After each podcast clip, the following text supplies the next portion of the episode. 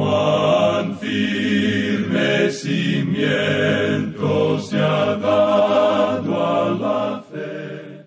a través de la Biblia, un análisis de la Biblia libro por libro que le ayudará a crecer espiritualmente. Estos estudios fueron diseñados por el Dr. J. Vernon McGee. Acompáñenos en este fascinante recorrido a través de la Biblia. La palabra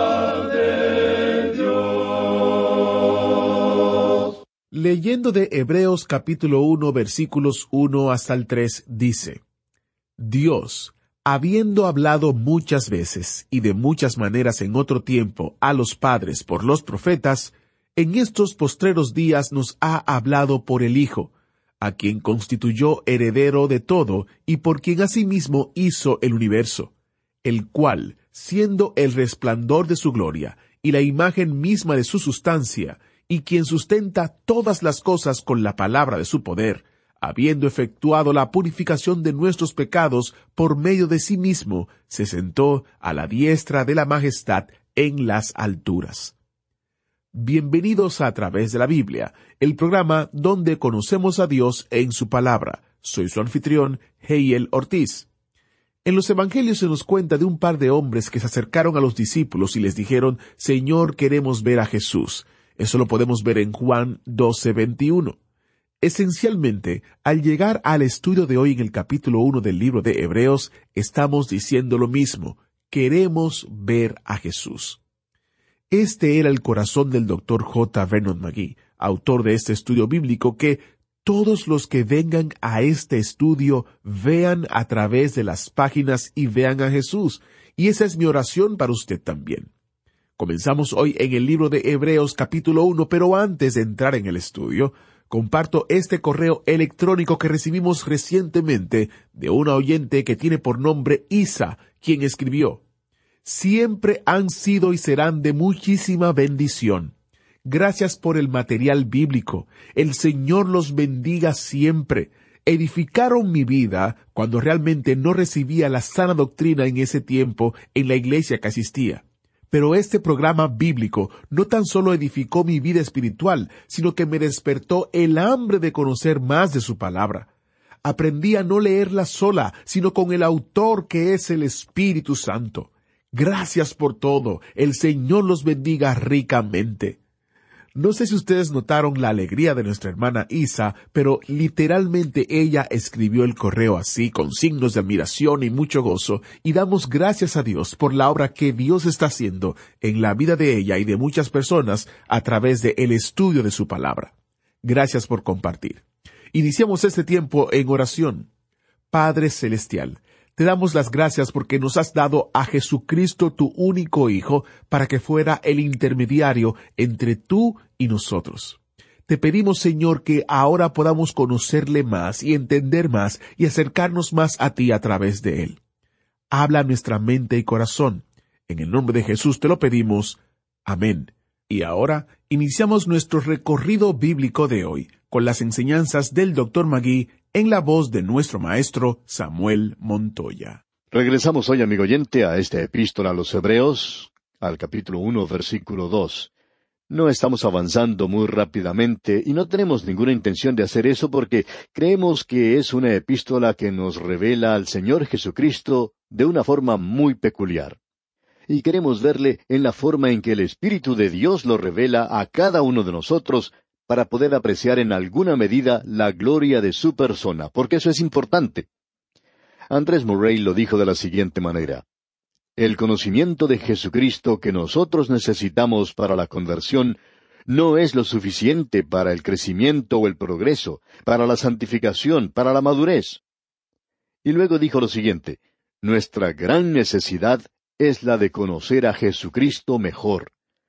Y este epístola, amigo oyente, nos va a ayudar a hacer precisamente eso. Ahora, en nuestro programa anterior vimos en el versículo uno que lo que tenemos aquí es que Cristo es superior a los profetas, porque todos ellos lo mejor que podían hacer era presentar nada más que una revelación parcial. Dios nunca le permitió a uno de los escritores del Antiguo Testamento que presentaran una revelación completa. Es necesario poner todo junto para ver lo que dice el Antiguo Testamento.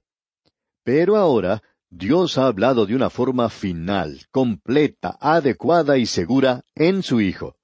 Y el versículo dos comienza diciendo, En estos postreros días nos ha hablado por el Hijo. Y como dijimos en la oportunidad anterior, la traducción literal es Dios hablónos en el Hijo. Bien, vemos que Él está diciendo aquí, en estos postreros días nos ha hablado. Y ese nos creemos que es muy importante. Él ha hablado a los mismos que habló, es decir, a los padres, por los profetas del Antiguo Testamento. Por tanto, estos eran creyentes hebreos. Ahora, si Dios nos ha dado a nosotros su palabra final en el Señor Jesucristo, entonces esto es lo último que Él tiene que decirnos a usted y a mí en el día de hoy. Usted recuerda lo que el Espíritu de Dios dijo, o mejor dicho, el Padre dijo desde el cielo, Este es mi Hijo amado en quien tengo complacencia, a Él oíd. Como lo vemos allá en el Evangelio según San Mateo capítulo 17, versículo 5. Él es quien está ante nosotros. Ahora Él dice que nos ha hablado por el Hijo. Por tanto, Cristo es superior a cualquiera de los escritores del Antiguo Testamento porque la revelación es completa en Él. Él cumple todo lo del Antiguo Testamento y Él mismo presenta la palabra final a los hombres. O como dijimos en la oportunidad anterior, si Dios hablara desde el cielo en el día de hoy, Él simplemente tendría que decir algo que Jesús ya ha dicho, porque la palabra final vino a través del Hijo de Dios cuando Él estuvo aquí hace más de dos mil años. Y el Señor mismo dijo allá en el Evangelio según San Juan capítulo 16 versículos 13 y 14, El Espíritu de verdad tomará de lo mío y os lo hará saber. Y el Espíritu de Dios está hablando a través de Juan y Santiago, Lucas y Pablo, y nos ha dado la revelación completa ahora de Dios. Y Él muestra aquí la superioridad del Hijo en siete declaraciones incomparables que tenemos ante nosotros. Y estas declaraciones que tenemos nos hacen dar cuenta que ninguno de nosotros podemos llegar a comprender cada una de ellas completamente. Notemos lo que dice el versículo dos. En estos postreros días nos ha hablado por el Hijo, a quien constituyó heredero de todo, y por quien asimismo hizo el universo. Ahora aquí tenemos dos declaraciones. La número uno es a quien constituyó heredero de todo. Esto es algo que nos revela el programa para el futuro. El Señor Jesucristo es el heredero de todo. Pero hay algo aquí que debemos mirar cuidadosamente. Juan dice que todas las cosas fueron hechas por Él y sin Él nada de lo que es hecho fue hecho. Así es que esto ya le pertenece a Él. La creación es suya porque Él la creó, se nos dice. Entonces, ¿cómo puede ser que Él es el heredero de todo? Bueno, amigo oyente, Él vino a este mundo y tomó para sí la humanidad nuestra. El primer hombre de la raza humana recibió dominio sobre toda la creación, y nosotros no enfatizamos eso lo suficiente porque en Génesis hay declaraciones tremendas que se presentan con solo unas pocas palabras. En cierta ocasión un predicador estaba hablando y cuando llegó al final del mensaje, él quería presentar una ilustración, y dijo, Yo quiero decir eso en palabras pequeñas. Lo que él quería decir era en pocas palabras. Él quería decir las cosas breves. Bueno, así es como escribió Moisés los primeros once capítulos del Génesis, con pequeñas palabras. Y cuando decimos eso, indicamos que Él está declarando las cosas de una manera breve. Y cuando Dios dice que le dio al hombre dominio, Él no hizo de él un jardinero de primera clase para que cuidara de las plantas y atendiera a los árboles. Eso no era lo que estaba haciendo Adán. Adán tenía dominio. El dominio tiene que ver con el gobierno. Toda la creación estaba bajo él. Creemos que cuando él quería que lloviera, simplemente llamaba a la lluvia, y creemos que cuando él quería un poco más de calor, simplemente hacía que subiera la temperatura. Creemos que él controlaba este mundo. Pero ahora él perdió todo eso. Cuando el Señor Jesucristo vino a esta tierra, él se hizo hombre.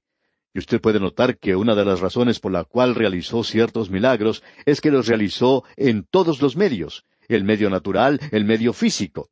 Él podía controlar al cuerpo humano, podía controlar la naturaleza, él podía calmar las tormentas, él podía alimentar a cinco mil personas. Él recobró todo ese poder. Ahora el Señor Jesucristo va a ser el heredero de todo. Él recobró aquello que Adán había perdido, y se nos dice en las Escrituras que nosotros vamos a ser herederos también. Y somos herederos junto con Cristo. Eso es una palabra interesante, esto de ser herederos junto con Él.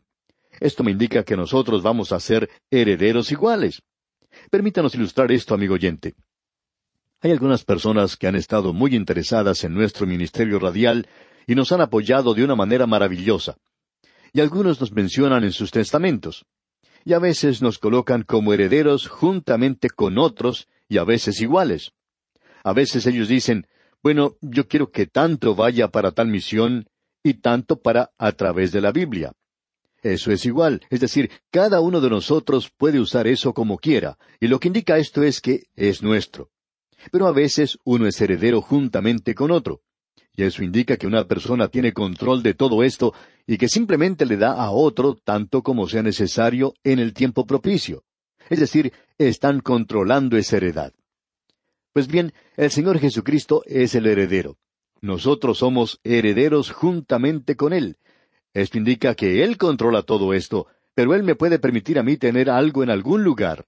Él puede ponerme a mí a cargo de algo pero es así como nosotros somos herederos juntamente con Cristo.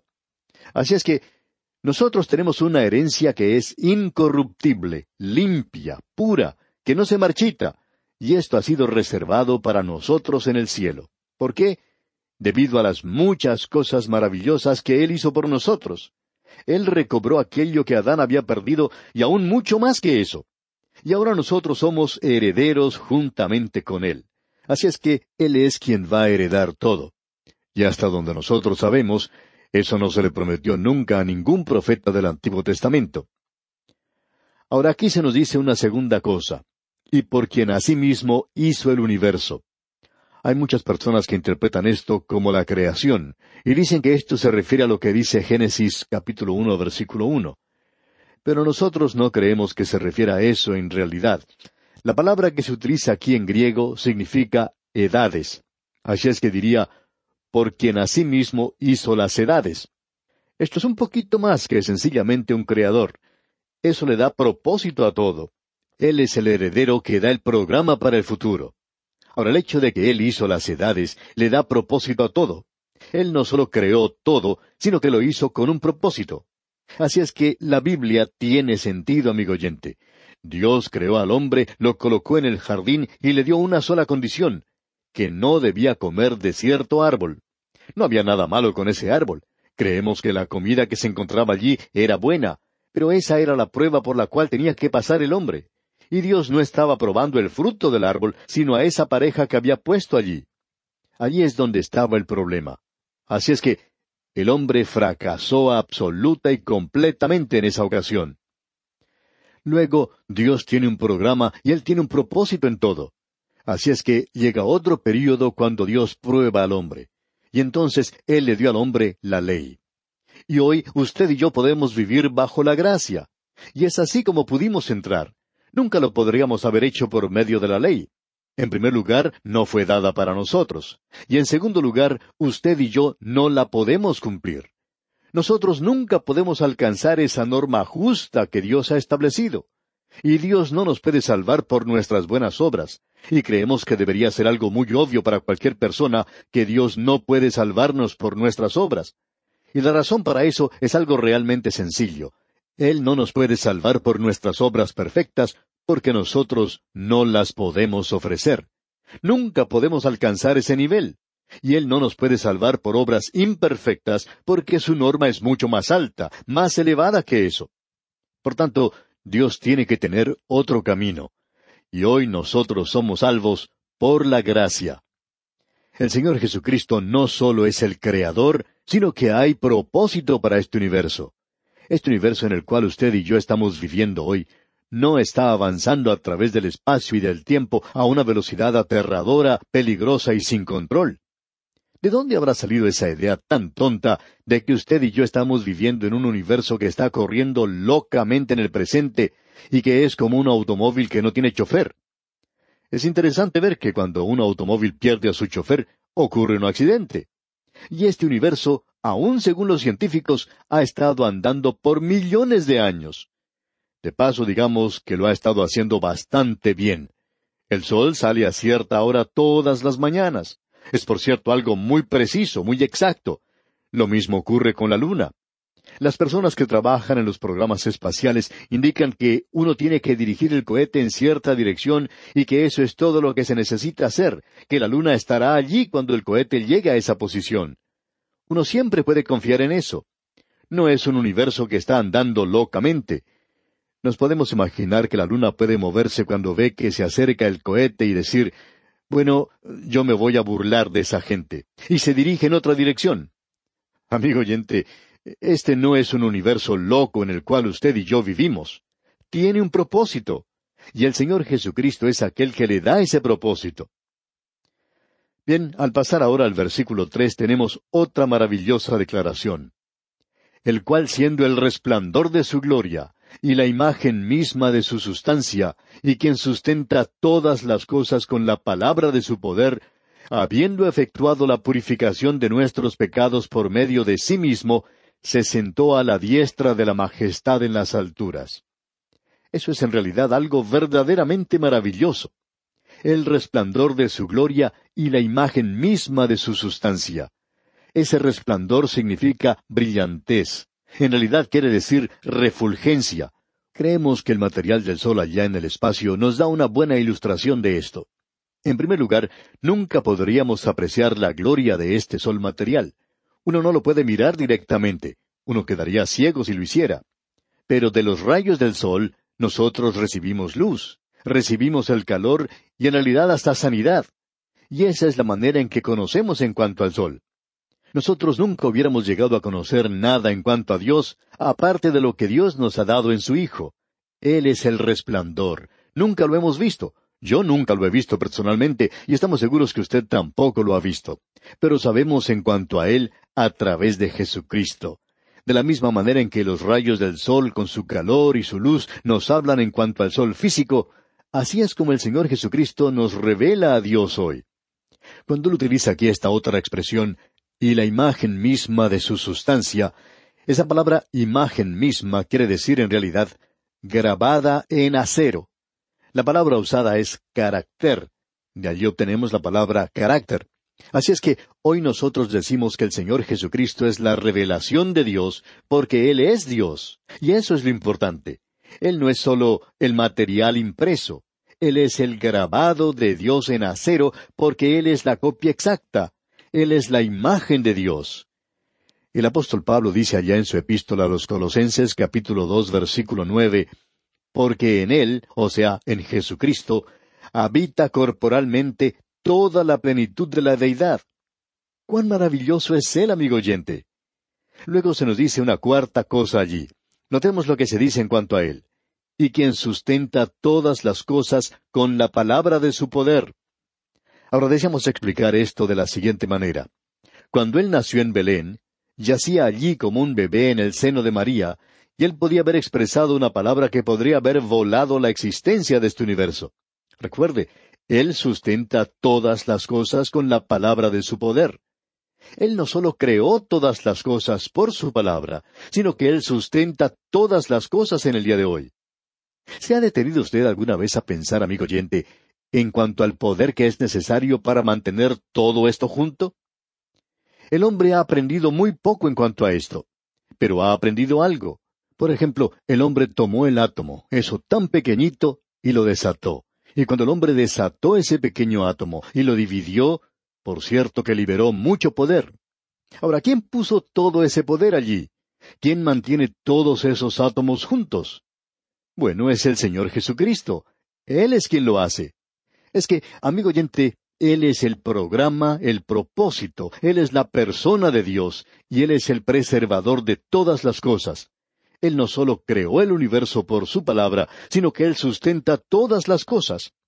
Amigo oyente, usted y yo somos mantenidos sobre este mundo en el cual vivimos. Ahora no vivimos dentro de Él, sino que vivimos sobre Él. Y si Él no nos mantuviera aquí por lo que se llama la gravedad, entonces saldríamos volando por el espacio. Él mantiene todas las cosas, y este universo se desintegraría si no hubiera esa supervisión y poder constante de Él. Ahora Él no es un atlas que sostiene la tierra de forma pasiva. Él está actuando activamente, manteniendo toda la creación. Y eso, amigo oyente, es mucho más grande que haberlo creado al principio. Él lo mantiene todo junto. Él hace que las cosas sigan funcionando, que sigan andando. Y esa es una de las cosas grandes y tremendas que Él está haciendo en el presente. Notemos ahora la quinta cosa que se menciona aquí, y esto es algo realmente maravilloso. Escuche usted. Habiendo efectuado la purificación de nuestros pecados por medio de sí mismo. Ese es el perdón de nuestros pecados. Él purificó nuestros pecados. Podemos decir que este es el único purgatorio que se menciona en la Biblia. Él pasó a través de esto por usted y por mí, amigo oyente. No hay ningún purgatorio para cualquier persona que confíe en Cristo porque Él ya purificó nuestros pecados. Él pagó el castigo. Y cuán maravilloso es esto, amigo oyente. Hasta ahora habíamos ido solamente a Belén, pero ahora llegamos al Calvario mismo. Y Él hoy ofrece el perdón de los pecados. Y la purificación fue lograda por lo que Él hizo en el Calvario por usted y por mí. Y hoy nosotros somos aceptados en el amado y uno no puede agregar nada a lo que Él ha hecho por nosotros. Luego vamos a ver que Él ha hecho provisión para nosotros para el presente. Guardaremos esto, Dios mediante, para la próxima ocasión, porque después de todo, de eso es que trata esta epístola. Él está vivo hoy, sentado a la diestra de Dios. Y Él sabe que en este momento es necesario que nosotros concluyamos este programa, y por tanto, vamos a finalizarlo aquí mismo. Es nuestra oración que este estudio sea de inspiración en su vida. Hasta pronto, amigo oyente, y que Dios le bendiga. Muchas gracias al maestro Samuel Montoya. Qué grandes verdades hemos descubierto en el día de hoy. Qué bueno es saber que Jesucristo está vivo y qué reconfortante es saber que Jesús vive hoy sentado a la derecha de Dios. Si usted es como yo, usted piensa en eso con mucha frecuencia, casi todos los días. Jesús está allí, intercediendo por mí, velando por mí, proveyendo para mí. Eso a mí me da mucho consuelo y valor. Lo mismo Cristo hace por usted, vela por usted, provee para usted, intercede por usted. Eso es lo que debe hacer una buena enseñanza bíblica, recordarnos de la fortaleza y la paz que provienen de caminar con Jesús. Interesante, ¿no? Que el Señor bendiga este tiempo de estudio. Si Dios lo permite, mañana completaremos la revisión de las siete declaraciones notables sobre Jesús que se encuentran en Hebreos.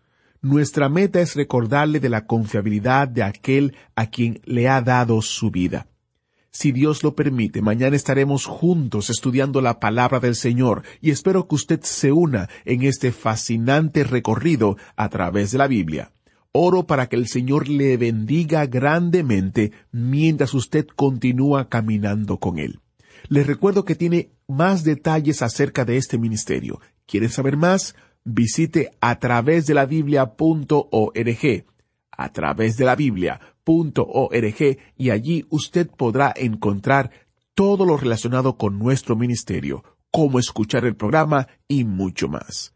Agradecemos que nos acompañara en el estudio de hoy. Le invitamos a que visite nuestro sitio en Internet a través de la biblia.org. Ahí puede suscribirse para recibir las notas y bosquejos de lo que estamos estudiando y noticias del ministerio. También encontrará la variedad de libros y materiales gratuitos que tenemos para usted. El sitio es a través de la biblia.org. Todo lo que hacemos es posible gracias al Señor y a personas como usted que se unen a nosotros en la obra de llevar la palabra entera al mundo entero. A través de la Biblia es una producción de Radio Transmundial.